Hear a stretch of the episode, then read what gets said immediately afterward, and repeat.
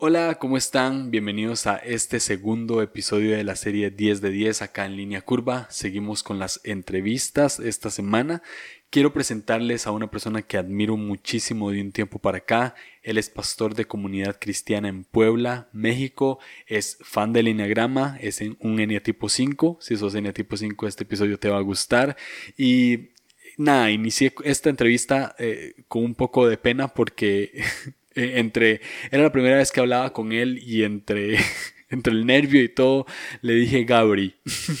sí, no, no, no le dije Gabriel, no le dije Borja, le dije Gabri. y nada, pues eh, hablamos, hablamos de, de varias cosas, eh, le hice 10 preguntas, me las respondió súper, súper, súper bien, aprendí bastante y los dejo con este 10 de 10 con Gabriel Borja. No Gabri, Gabriel Borja.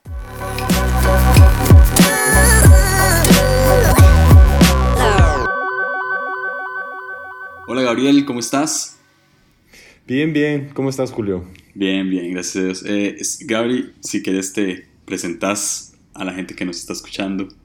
Claro, eh, mira, yo nací en la ciudad de Puebla, tengo 42 años, eh, estoy casado con Gabriela, y sí, ya sé, eso ha sido como algo interesante. Eh, mm, soy pastor actualmente de, Comunidad Cristiana de Puebla, pero no más le decimos la Comu o comunidad. Y primero estudié en el Instituto Bíblico, después estudié Ingeniería en Audio, eh, me gusta la música, dirigir alabanza, estuve en niños, entonces he hecho un montón de cosas en mi vida, pero actualmente eh, sí, me dedico 100% a estar pastoreando comunidad cristiana. Cool. Eh, este es un formato que se llama 10 de 10. Lo hice en... Tenía un blog y empecé a hacerlo en, el blog y ahora me estoy animando a hacerlo en podcast. Entonces, eh, vamos a ver cómo, cómo sale. Eh, obviamente, para entrevistar a una persona, hay que estoquear a esa persona. me metí a tu Instagram y lo primero que noté es que salís como Apocalyptic Poet. Sí. Danos tu, username de Instagram y explícanos qué significa sí, Yo ahora supongo que todos estaqueamos por Instagram, así es como conocemos a la gente. Eh, mi Instagram es Gabriel-Borja. Porque Gabriel Borja no estaba disponible, entonces dije, no es tan importante Instagram cuando lo saqué. Pero bueno, ya, ya ahora ya cambiaron las cosas. Eh, Apocalyptic Poet.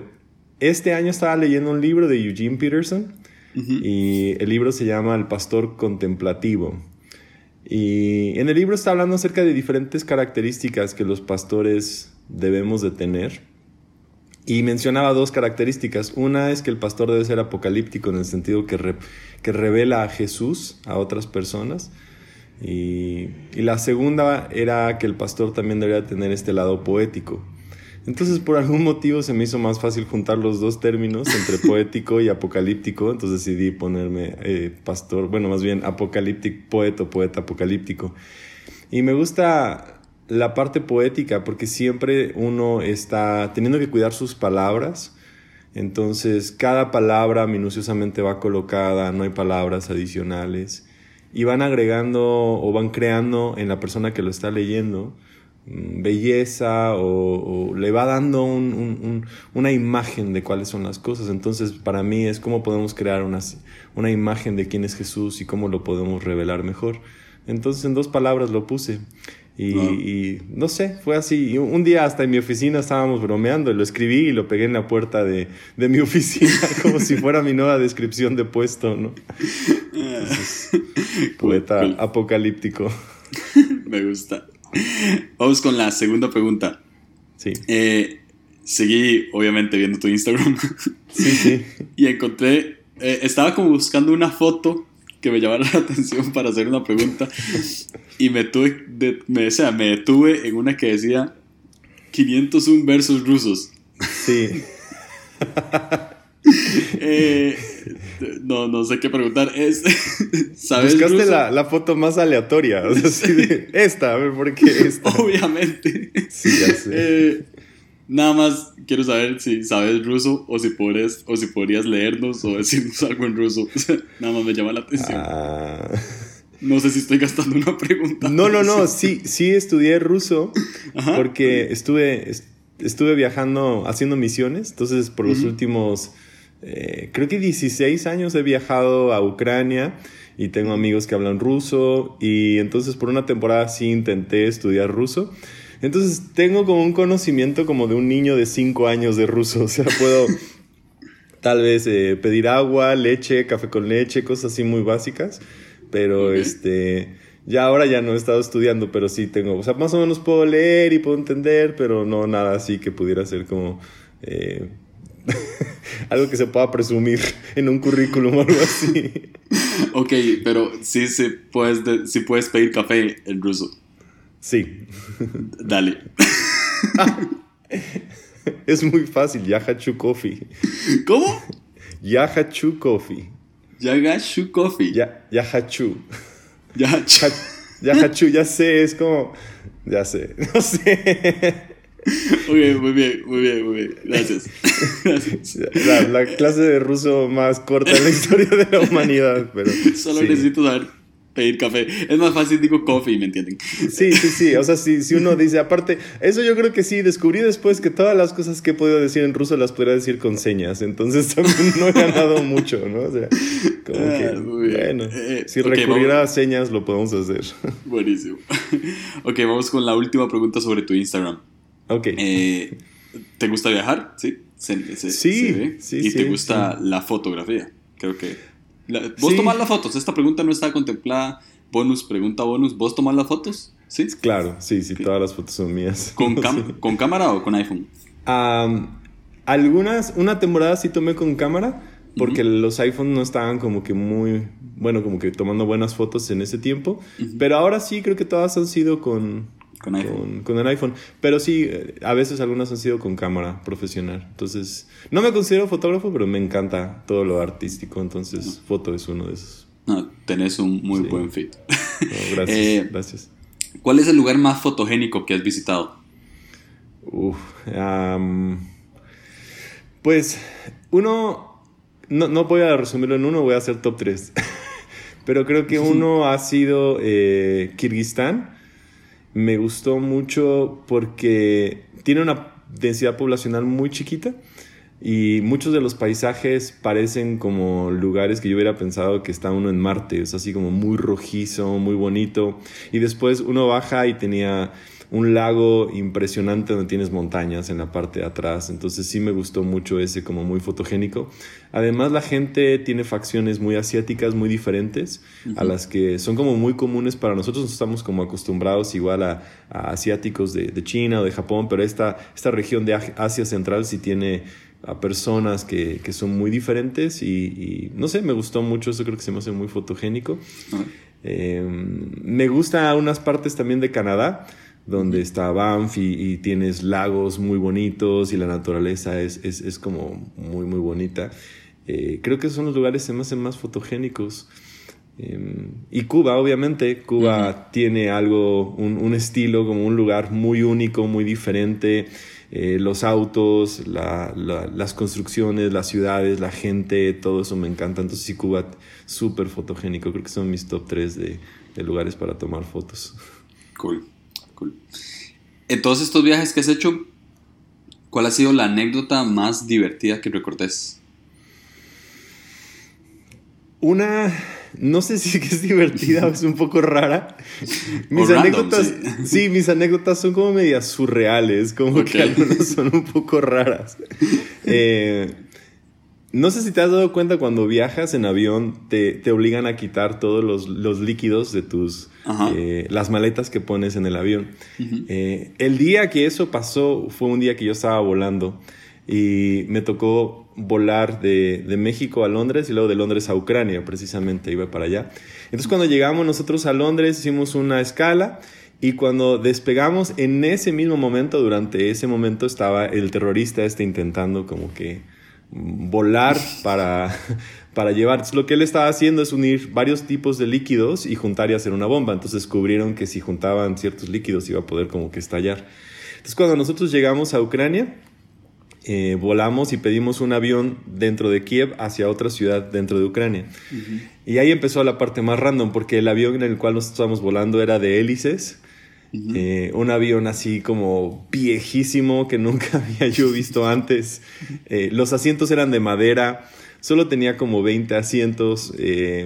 Ya después descubrí que ese avión había dejado de producirse. O sea, el último avión se construyó en 1962. Ya después me di cuenta que ese avión estaba abandonado durante 20 años. Sí, que, ese avión estaba siendo manejado por Frankenstein. Eh, entonces fue como súper raro.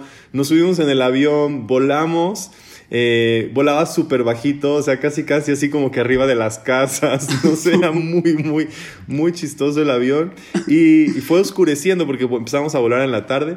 Cuando llegamos, nos bajamos y el aeropuerto estaba totalmente apagado, o sea, no había nadie en el aeropuerto, las luces estaban apagadas, todo estaba apagado, solo se veían las luces de los automóviles que estaban en el estacionamiento.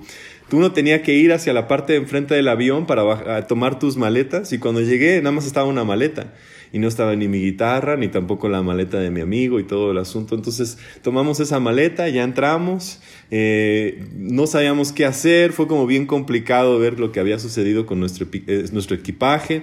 Estoy muy nervioso por el este, final de esta historia. Ya sé. Entonces empezamos a llamar y nos dimos cuenta de todo el caos que había pasado y nos empezaron a decir y, y llamadas y llamadas y caos y situaciones y como que nadie nos quería contestar. Total, cinco días después ya llegó mi, mi, guitarra, llegó la maleta. Entonces cuando llegué al aeropuerto para recoger la guitarra, vi el estuche y el estuche se veía así como que pues raspado y tenía muchas cosas. Oh. Cuando llegué y tomé la guitarra, era como una sonaja, era como... Oh. La abrí y la guitarra estaba en tres partes. No. Sí la guitarra la, destruyeron totalmente. No sé qué le echaron, qué pasó, pero supongo que todas las maletas las acomodaron en un lugar, no se movían las maletas y la guitarra estaba rota. Eh, oh. Pero lo bueno de la historia fue que eventualmente fui con la aerolínea, les dije lo que había pasado con mi guitarra y me compensaron con 1500 dólares. Lo ah, cual no estuvo nada mal. Entonces compré una guitarra. sí.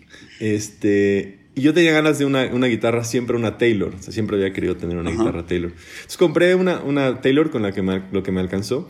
Y, este, y el día que la saqué para tocar en un evento, llegó una persona y me dijo, te doy dos mil dólares por tu guitarra. Y yo, ok, la vendí.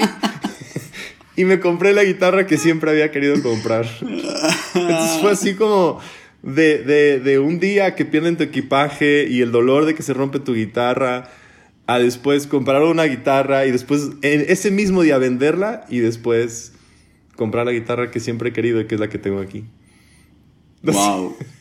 no sé si es divertido, es más bien como aleatorio, son como cosas un poco extrañas que pasan. Totalmente. Wow, estoy impresionado. es como demasiados datos random en una historia random, me gusta. Ya sé, es, va para todos lados. Este, sí, así es. Entonces, por eso es que la gente no puede usar líquidos. No, sé si se lo respondió, pero sí. Porque ah, gente rompe guitarras. Ok. Eh, además de la guitarra perdida, que después, eh, pues, se convirtió en una guitarra nueva y mejor. Sí, ya sé. ¿Cuál es la experiencia más triste o melancólica que has vivido en un viaje? Ah, eso, eso sí tiene muchas más. Creo que hay más experiencias de ese estilo como melancólicas. Ah, creo que la, la, que a lo mejor más me ha cambiado ha sido conocer un campo de concentración cerca de Berlín que se llama Sachsenhausen. Y en ese campo de concentración pude experimentar el dolor de una forma que nunca lo había experimentado antes. Em, no solo, yo ya había estudiado mucho acerca de la Segunda Guerra Mundial, la historia la, la conozco porque siempre me ha apasionado mucho ese, ese episodio, a lo mejor en la historia de la humanidad, en cómo los hombres podemos causarnos tanto dolor y odio y, y en particular en ese campo de concentración hubo eh, judíos, eh, hubo también pastores que estuvieron metidos ahí, que estaban pues obviamente en contra del sistema de los nazis. Y hubo muchos prisioneros también rusos que estuvieron ahí como por una temporada. Entonces podías, podías ver las, las barracas donde los guardaban. Había una pista en el centro donde probaban botas y les daban botas a, los que estaban en el campo de concentración, en particular a los prisioneros judíos, y los ponían a, caminar días eh, para probar las botas. Y entonces eh, era como una pista circular con diferentes tipos de terrenos y, y les daban las botas que fueran y los ponían a correr, a correr, a correr, a correr para poder probar y eh, llegando a una parte también donde estaban las, las cámaras donde los mataban, era, era horrible. Ahí, ahí en días mataban a 2.000, 3.000 personas y, y en ese campo de concentración a través del tiempo que estuvo abierto mataron a más de 100.000 personas. Ah. Entonces lo que uno siente en esos lugares son, sí es algo muy, muy, muy, muy impactante. Eh, entonces cambia mucho tu, tu vida a lo que es prioridad, a lo que es importante a, la libertad que tenemos, a las cosas que tenemos. Eh. Entonces sí, sí fue una experiencia que me ha, me ha puesto mucho a pensar en cómo nos miramos eh, y aparte en tener más compasión acerca del dolor con, con personas en, cuando pasamos. Entonces sí, sí creo que eh, esa, ese es uno de los episodios que sí me ha, me ha sido como muy mm, triste o, conectar, no sé. Sí, claro. Esta pregunta también es bonus a esa pregunta. Sí, sí. Eh, y como pastor, eh, eh, o sea, bueno, no, en realidad, no como pastor, como persona. Sí. ¿Qué te hablaba Dios o qué sentías de parte de Dios en estando ahí y después volviendo a casa, donde todo es tan diferente en realidad? Siempre empiezo con agradecimiento por las cosas que, que tengo y que pueda hacer por los demás. Y principalmente sin moverme a compasión porque creo que aún el día de hoy muchas personas están enfrentando sufrimiento, están enfrentando dolor y, tenemos que ser más conscientes a veces del dolor que compartimos unos con otros. A veces hacemos amigos porque nos, gusta el mismo equipo de fútbol que tenemos o nos gusta el café o nos gusta algo pero creo que una de las emociones que todos los seres humanos compartimos también a veces es el dolor o puede ser el rechazo. y, tenemos que aprender a, conectarnos también unos con otros para compartir el dolor, porque cuando compartimos ese dolor podemos estar presentes y podemos ser empáticos y podemos ayudarnos unos a otros. Entonces para mí Dios me hablaba a aprender a conectar con la gente a través de otro tipo de emociones. Normalmente esas emociones las queremos rechazar o las ocultamos, ocultamos nuestra tristeza, ocultamos nuestro dolor, pero cuando una persona nos sentimos tristes, a veces lo único que queremos es que alguien se siente con nosotros, esté allí. Entonces a veces eh, para mí fue ese ministerio o esa idea de, de, estar presente con gente y saber que tal vez eso es lo único que puedo hacer, pero tal vez eso es lo más importante que puedo hacer, estar con una persona durante ese tiempo de dolor. Y, sí, nuestra presencia importa. Ya. Em, por alguna extraña razón, eh, creo que fue que vi un, mensaje tuyo en La Fuente y que hablabas de acerca de la parábola de la moneda perdida. Pero eh, no sé por qué quería que no hablaras de la moneda, sino que hablaras del hijo pródigo en, esa, en ese mensaje. Ah, eh, entonces, no sé, quiero hablar con vos del hijo pródigo. Eh, ¿Qué es lo que más te apasiona de, de, la parábola del hijo pródigo? Creo que hay las tres perspectivas que me gusta siempre ver en el hijo pródigo.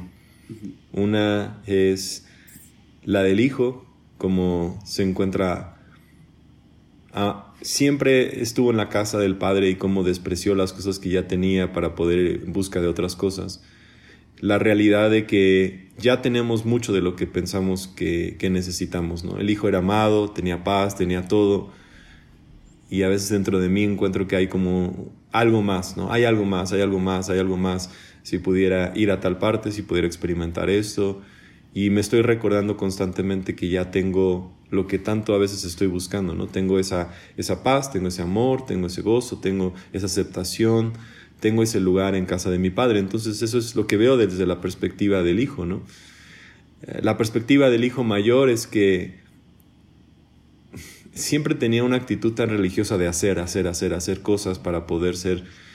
Y, y me encuentro a veces también trabajando mucho muy involucrado en viajar, muy ocupado, mm, dejando de descansar por querer obtener algo, ¿no? Como que voy a trabajar y si lucho mucho voy a ganar la aprobación o Dios me va a amar o la gente me va a admirar o voy a obtener más esto y, y la iglesia va a crecer o va a haber esto. Entonces me encuentro a veces, muchas veces en esa lucha en la que tengo que detener y decir, ok, tengo que soltar más cosas y, busco soltar y soltar y soltar para que Dios también pueda obrar.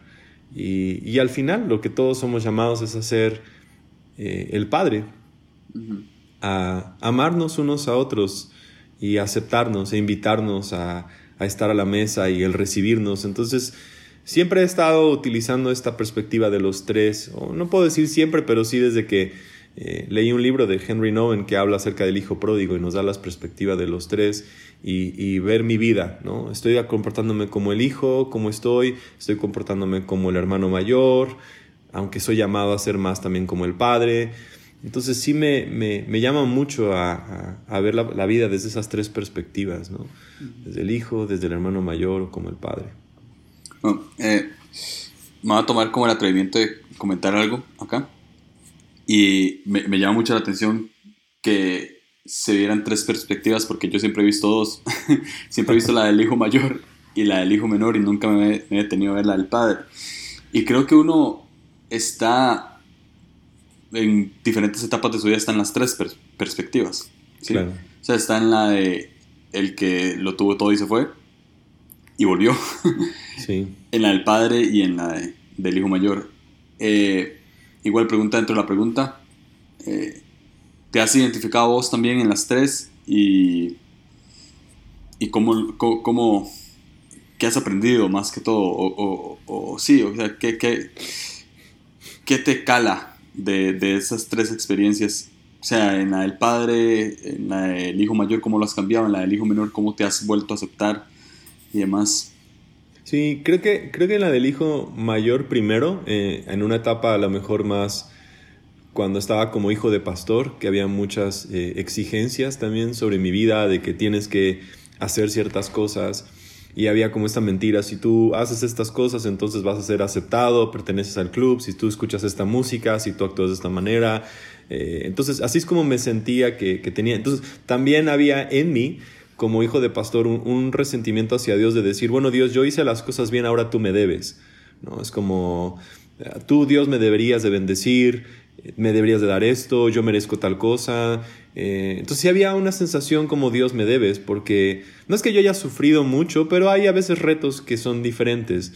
Y, y sí, toma uno una, una conciencia de, de, me debes por haberte servido, por haber sacrificado, eh, por X razón, ¿no? Entonces yo creo que durante esa temporada de, mi vida era, era esa la actitud general. Después sí reconozco que empecé a caer en esto más como el hijo, el hijo menor, aunque yo nunca me alejé a lo mejor como que de la iglesia y tuviera ese episodio tal vez, pero más bien el, no aceptar el amor o no entender, de, de, tomar por sentado que, que había un espacio y que había algo más de buscar otras cosas. Entonces en mi vida creo que sí, después de esa temporada, como dijo mayor, pasé a la temporada de hijo, de entender su amor, Tal vez en la temporada que estuve yo como buscando estudiar ingeniería en audio y hacer otras cosas, era como, ok, eh, ¿en dónde puedo encontrar lo que tanto he tenido? Y ahora regresar a, a, estar 100% en el ministerio y trabajando y estar haciendo estas cosas, ya me veo más como, como intentando hacer la labor del Padre. Entonces creo que en esas temporadas, y, y sí tienes razón, a veces son temporadas en nuestra vida, a lo mejor en las que vamos de uno a otro, y, tenemos que regresar a nuestro llamado de amar a la gente, de recibirlos. Y, si yo puedo revelarles a Jesús y mostrarles a Jesús, lo voy a hacer. A veces nada más con estar con ellos, a veces con acompañarlos. Y no solo a gente dentro de la iglesia, estoy hablando en todos lados, en todo momento, poder mostrar eh, ese amor hacia la gente y predicarles que ya, ya, están ahí, ya están en la casa, ya llegaron, ya están a la mesa, hay espacio para todos y creo que eso se ha convertido en algo que he estado hablando y predicando mucho últimamente de decirle a la gente, es más importante ser que hacer. Ya estamos, ya estamos a la mesa, hay un lugar para ti, hay un espacio para ti y, partir de una posición de, amados y con un espacio y un lugar, ¿no? Sin intentar obtener algo, sino decir que ya llegamos. Sí, y, algo que se me vino a la mente ahora es que también eh, podemos ser hijos pródigos sin necesidad de, de irnos. O sea, claro. Eh, siempre, siempre se relaciona con que se fue de la iglesia y volvió, entonces como el hijo pródigo, pero uno puede estar dentro de la iglesia y ser un hijo pródigo y no darse cuenta. Sí, sí. Eh, muy bien. Vamos por la pregunta número 7. Va. Eh, sos tipo 5, ¿cierto? Sí, cierto. Ok. Eh, ya hablaremos de Enneagrama, por supuesto. Ya me dio miedo. Eh, como pastor y predicador, eh, investigas mucho antes de preparar un mensaje. Perdón que me rías, que los cinco me dan mucha risa. ¿Por qué? Porque siempre me los imagino como constantemente eh, leyendo o investigando o, viendo enlaces de, de una cosa con otra, no sé, metiéndose como en demasiados links en Wikipedia para llegar a me gustaría, o sea, lo que sí te puedo decir es que mi teléfono siempre tiene como 14 ventanas abiertas con cosas que he investigado y que tengo que regresar a investigar. Ah. Pero si ahorita agarro mi teléfono, está así, ventanitas, todas están abiertas y cada una es algo que voy a regresar a, leer o investigar. No ah, sé. Muy bien. sí. Muy bien. Eh, entonces sí, eh, investigas mucho para preparar un mensaje. Eh, ¿Cuánto duras preparando un mensaje? Creo que esa es la, eh, la pregunta puntual. Mira, cuando voy a empezar una serie, sí, sí me pongo un poquito en modo como investigador. y, y, no solo investigador, también observador de ver cosas. Aunque no lo creas, muchas de, las, de los mensajes salen de conversaciones como estas, cuando estoy ah, hablando con una persona a través de la semana, entonces sale una como, como chispa, ¿no? Si alguna vez viste Doctor House, así es como funciona muchas veces mi mente, en el sentido que cuando él estaba en una conversación venía la idea de la respuesta de lo que tenía que encontrar. Que Doctor House está basado en Sherlock Holmes, que era también como muy investigador, entonces me ha apasionado Sherlock Holmes desde chico, leía libros de Sherlock Holmes. Y, después eh, Doctor House como que el mismo método de que había una chispa. Entonces las series y las cosas vienen de una conversación, aparece un punto y se me queda en la cabeza. Entonces empiezo a jalar el hilito de eso para investigar. Cuando empiezo una serie, sí investigo mucho acerca de como que todo. Entonces ahora, eh, justo este domingo pasado, iniciamos una serie acerca de Jesús, Mateo, Marcos, Lucas, Juan. ¿Cuál es la, el mensaje? Tal vez si pudiéramos tomar un mensaje, la, idea grande de cada uno de esos libros. Entonces empecé a leer, estoy leyendo un libro que se llama Simplemente Jesús de N.T. Wright y ese fue como una base y luego, entonces sí me pongo a leer como que durante esa semana y después ya para el mensaje del domingo ya empiezo como que a desmenuzar los puntos y ya paso eh, a, cosas más prácticas. Y domingo en la mañana hago como un ejercicio de transiciones, cómo voy a conectar la idea con el punto 1, punto 2, punto 3. Entonces más o menos dedico como 40 minutos, una hora a estar en mi cabeza repitiendo el mensaje para usar la menor cantidad de notas a la hora de, predicarlo el domingo. Entonces Tal vez en una semana, si es previo a una serie, sí me voy a echar, no sé, unas 15 horas a 20 horas leyendo, estudiando, pero es como constante. Ya ahora ya es algo como muy intuitivo. O sea, me levanto, pongo un podcast, escucho, pongo la, la Biblia eh, en audio, la voy leyendo, escuchando. Y ya domingo tras domingo en la serie, los viernes son de cajón que yo voy a estar eh, leyendo y estudiando. O sea, ese es como mi, mi tiempo de estudio. Entonces no sé, tal vez de 6 a 10 horas más o menos cada, semana. Pero sí, depende mucho. No, no, puedo decir que me siento y me echo 10 horas así encerrado en un lugar con 20 libros y cosas así.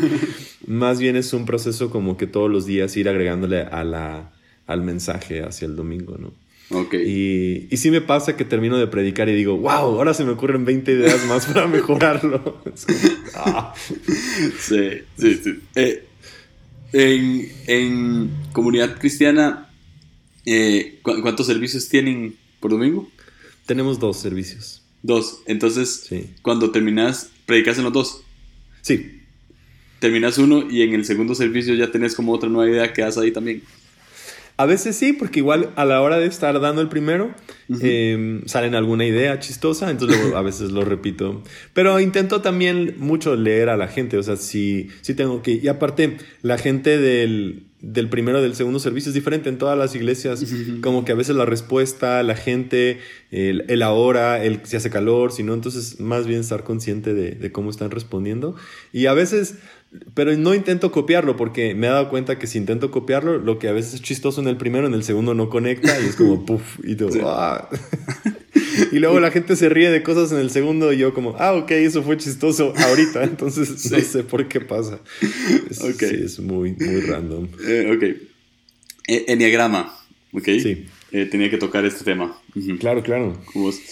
Eh, ¿Qué es lo que más amas y qué es lo que más odias de tu personalidad, de tu eneatipo 5? Lo que más odio es que me cuesta mucho a veces las interacciones sociales. Ok. ¿En serio? ¿En serio? ¿Esta, no parece que te costó? es que no me cuesta mucho uno a uno. Ah, pero si estamos en un grupo de personas y hay 10 personas en el cuarto, eh, no sé qué tanto hablar, qué tanto no hablar, qué hacer, qué decir no sé, entonces me puedo volver como muy callado y me siento en la esquina y no digo absolutamente nada, o de repente hablo y quiero que todo el mundo se calle y voy a hablar de cosas bien random y luego, no sé, sí me cuesta trabajo a veces eso. En algún momento me costaba mucho trabajo en la iglesia cómo comportarme, entonces había gente, es que nunca me saludas y yo, ah, no sé, es como... Y sobre todo cuando estaba yo a lo mejor involucrado en cosas técnicas, me, podía yo perder en mi mente y, la gente no me importaba, entonces estaba yo 100% en las cosas técnicas, que si el videoproyector o los cables o las conexiones, y es como que gente las desaparecía de mi patrón, o sea, gente no existía, yo estaba involucrado en, en, todas esas cosas, en ecualización, en la no sé qué, entonces me puedo perder en mi cabeza, entonces me cuesta trabajo ahora, entonces, ah, soy muy, muy, muy intencional en pararme, ver a la gente. Y me gusta escuchar, ¿no? No me molesta, pero soy muy bueno uno a uno. Entonces ahora busco esos espacios uno a uno, concentrarme a conversar con la gente. Entonces sí me, me choca eso. Ah, ¿Qué me gusta? Que, no sé, e, el descubrir cosas nuevas todos los días, el, a lo mejor, e, esta parte de viajar me encanta porque estoy descubriendo y conociendo. cuando ya viajé, tengo un plan de las 20 cosas que pasan en esa ciudad, quién es el presidente de la nación y cuántos habitantes existen en ese país todas las capitales del mundo y, un montón de datos. Cada avión que me subo ya sé dónde están las salidas de emergencia y cuántas voy a llegar y, y, sé qué tipo de modelo de avión y cuál es la velocidad a la que vuela y por qué debería de volar, no sé, es como, ah, mil, pero me encanta eso, me encanta, me encantan los aviones, me encantan los aeropuertos, me encantan los mapas, eh, me encanta todo eso. Entonces sí es como un descubrir todo el tiempo de, de, información y de cosas que, que disfruto mucho. Sí. Me gusta. Eh, hoy salió el episodio de...